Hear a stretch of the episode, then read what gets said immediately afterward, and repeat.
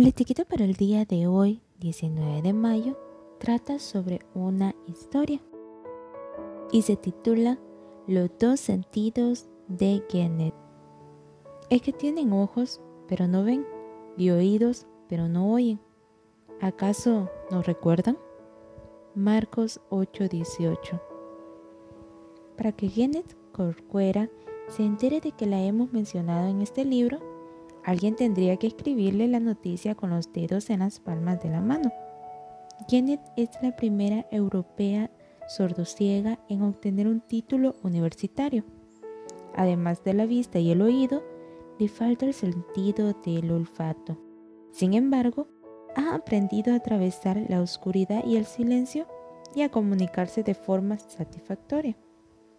No solo eso, se ha convertido en una exitosa profesional que además protagonizó la película de su propia vida. Por una infección cuando tenía dos años, perdió estos sentidos, pero incluso antes de eso ya había sido abandonada por sus padres en un orfanato en Etiopía, debido a la guerra, el hambre y la miseria que se vivía en ese momento. Kenneth fue adoptada por Carmen Corcuera cuando tenía siete años, se mudó a España, aprendió la lengua de signo apoyada y estudió educación especial.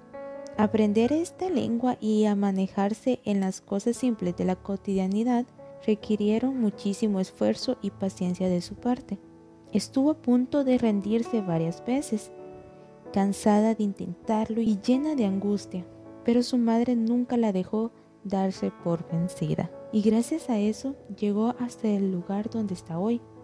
En una entrevista con La Voz de Galicia, un periódico español, ella dice, estoy convencida de que podemos cambiar el mundo y, para ello, tenemos que luchar, no solo por las personas con discapacidad, sino también con las que no la tienen. Además de su increíble ejemplo de vida y autosuperación, Genet nos recuerda que a nuestro alrededor hay muchas personas que necesitan ayuda. Y además nos recuerda que no solo las personas que carecen de estos sentidos necesitan ayuda. Jesús una vez reprendió a los discípulos porque, a pesar de que tenían sus cinco sentidos, actuaban como si no supiesen qué pasaba a su alrededor. Dudaban de su poder aunque lo tenían al lado y tenían costumbres de los fariseos y su levadura de hipocresía, los rituales sin sentido, la pretensión de rectitud, el fanatismo, etc. ¿Qué estamos haciendo con los sentidos que nos funcionan?